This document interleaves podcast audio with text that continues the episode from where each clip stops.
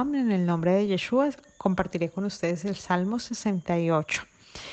Eh, según lo que logramos ver en los territorios en que se basa este salmo, que es a los altos de Golán o Basán, dicen los sabios que tiene que ver con las guerras que vivió David con Moab.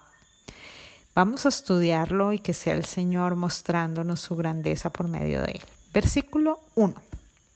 Que se levante Elohim y que se dispersen sus enemigos, los que no le aman de delante de su rostro. Versículo 2. Como el viento se esfuma, como el humo, así los esfumarás.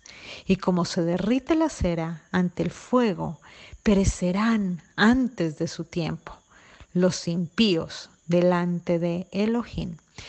Eh, Moisés también hizo declaración eh, así como esta y dijo, em, levántense y haz justicia.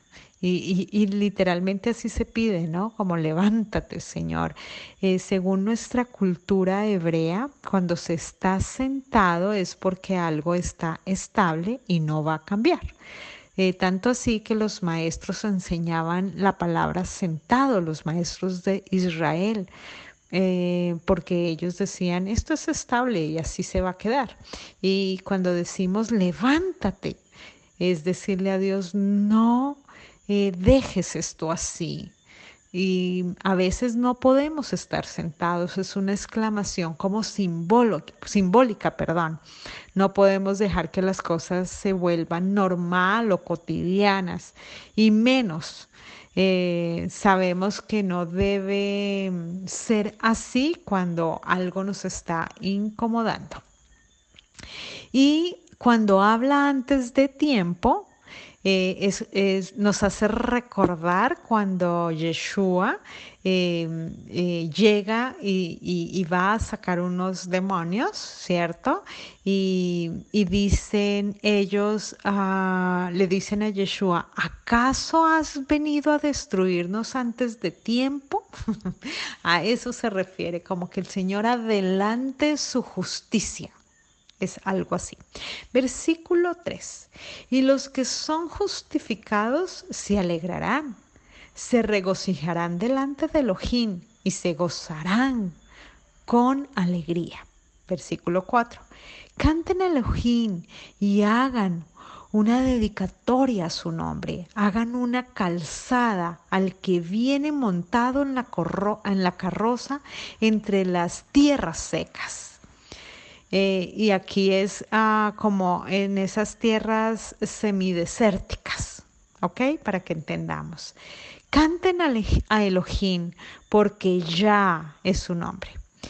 Y ya es ah, el nombre propio de Elohim y se utiliza en, estas letras que son eh, de posición y de poesía específicamente para la alabanza.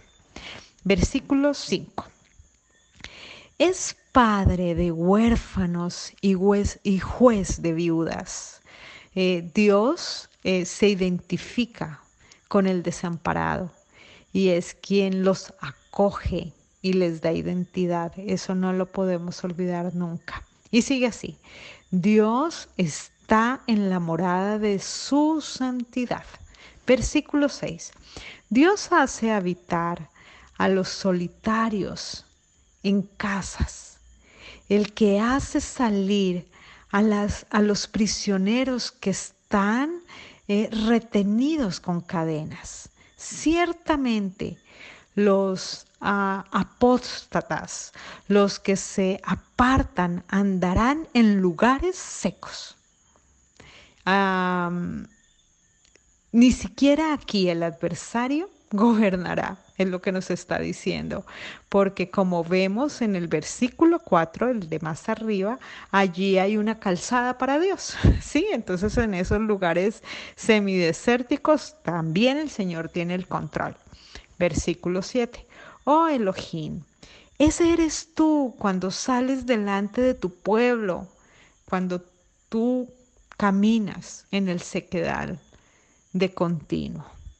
Dios camina por el desierto y en el desierto es donde están los demonios, eh, pues ellos habitan en lugares desérticos, nos dice su palabra. Y, Dios domina hasta en esos lugares. Em, Israel anduvo en el desierto y el Señor estuvo con él, estuvo con Israel y, les hizo ganar bastantes batallas que tuvieron que pelear contra los demonios.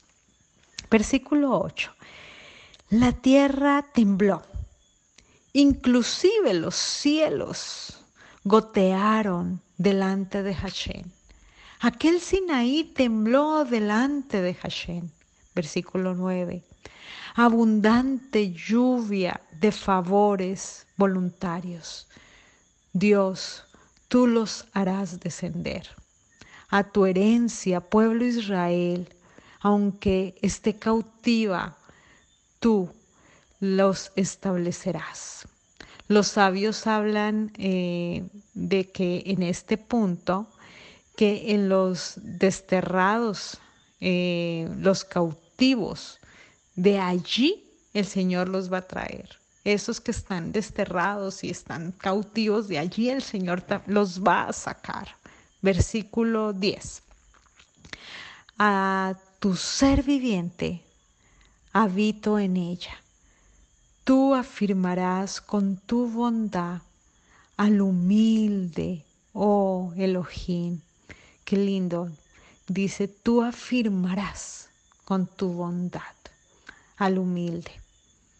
En español habla de buey eh, y se refiere al animal porque eh, la palabra nos muestra como, como a veces hombres irracionales eh, y dice que Dios le da vida y lo hace ser un ser viviente y, nos vuelve a nosotros su templo donde Él mora.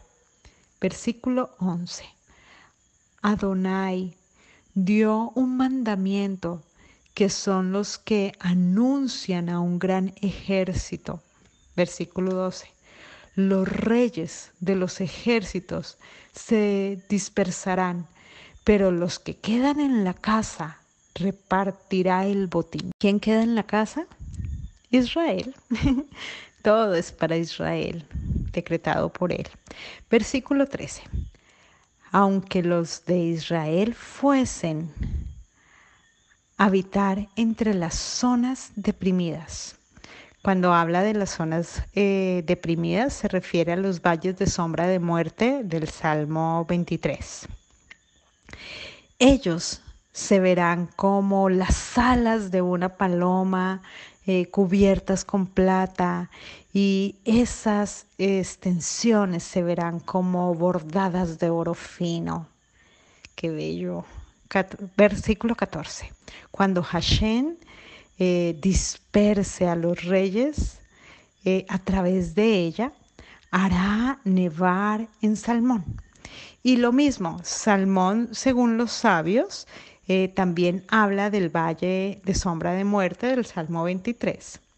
Y tiene relación también con el desierto. Y en ese desierto, esas alas de plata eh, que refulgen con ese oro fino y ese lugar será así blanco, o sea, resplandeciente, eh, como, como pasa cuando dice que nuestros pecados Él los transformará como la blanca nieve, o sea, algo resplandeciente. Entonces, eso es lo que se está refiriendo aquí con este versículo hermoso.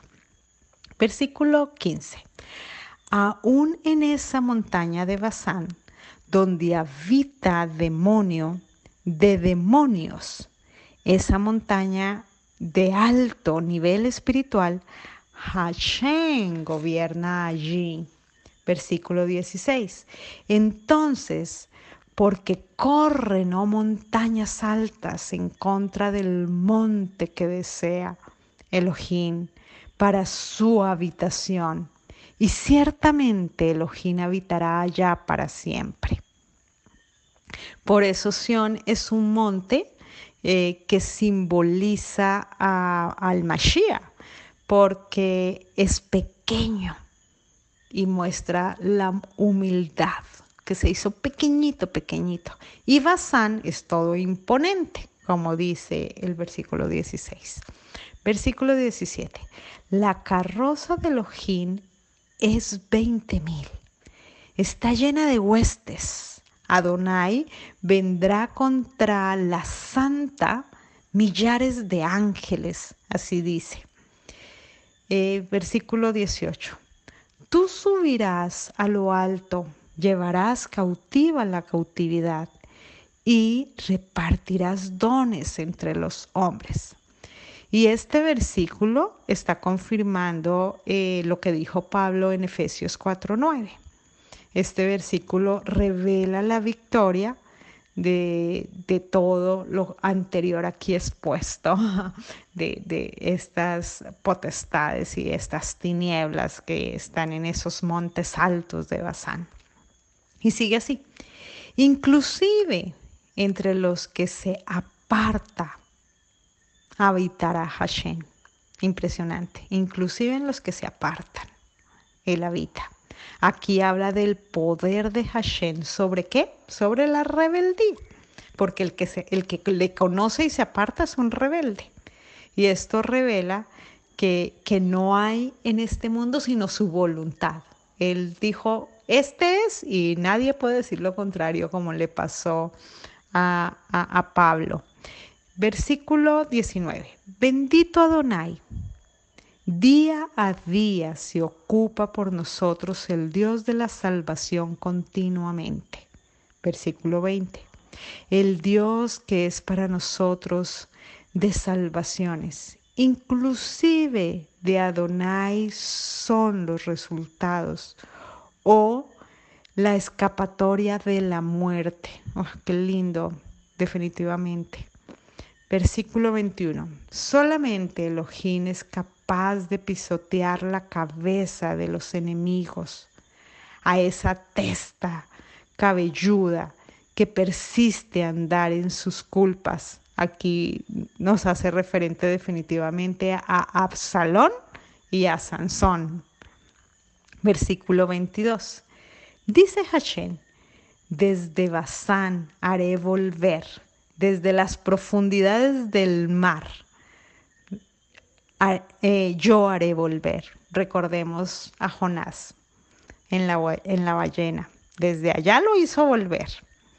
Y está comparando dos cosas.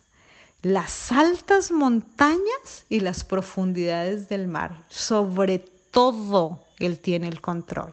Versículo 23 para que aplaste tu piel la sangre y la porción de la lengua de tus perros sea de tus enemigos. Recordemos que perros nos habla de los que están fuera del pacto.